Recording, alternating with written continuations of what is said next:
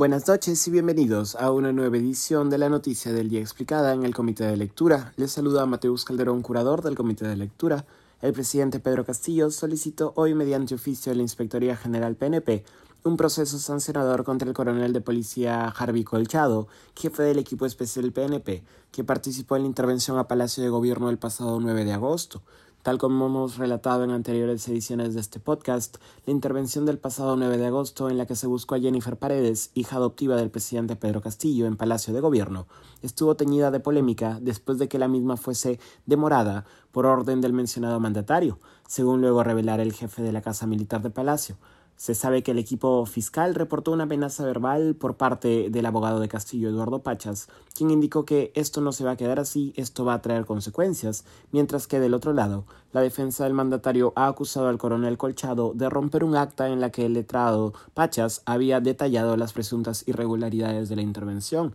En los últimos años, Harvey Colchado ha ocupado el cargo de jefe de eh, División de Investigación de Alta Complejidad DIVIAC y luego el de jefe de División de Búsqueda de Personas de la Dirección General de Inteligencia DIGIMIN. El coronel PNP fue convocado especialmente por la fiscal superior Marita Barreto del equipo de fiscales contra la corrupción en el poder. Durante su paso por la DIVIAC, Colchado fue duramente cuestionado por el APRA y por Fuerza Popular, dado que participó en investigaciones contra los cuellos blancos del puerto, a quienes vinculó con el partido Fujimorista, y contra el fenecido expresidente Alan García Pérez. Ahora Castillo ha solicitado que se le abra un proceso disciplinario, el mismo que deberá derivar en que, cito, se imponga la sanción de muy grave en consecuencia su pase al retiro de forma inmediata. Además del oficio contra Colchado, se sabe que Eduardo Pachas, defensa del presidente, busca también procesos sancionadores contra el juez que autorizó el allanamiento, Raúl Justiniano Romero, y el fiscal a cargo del mismo, Jorge García Juárez. En otras noticias concernientes al Ejecutivo,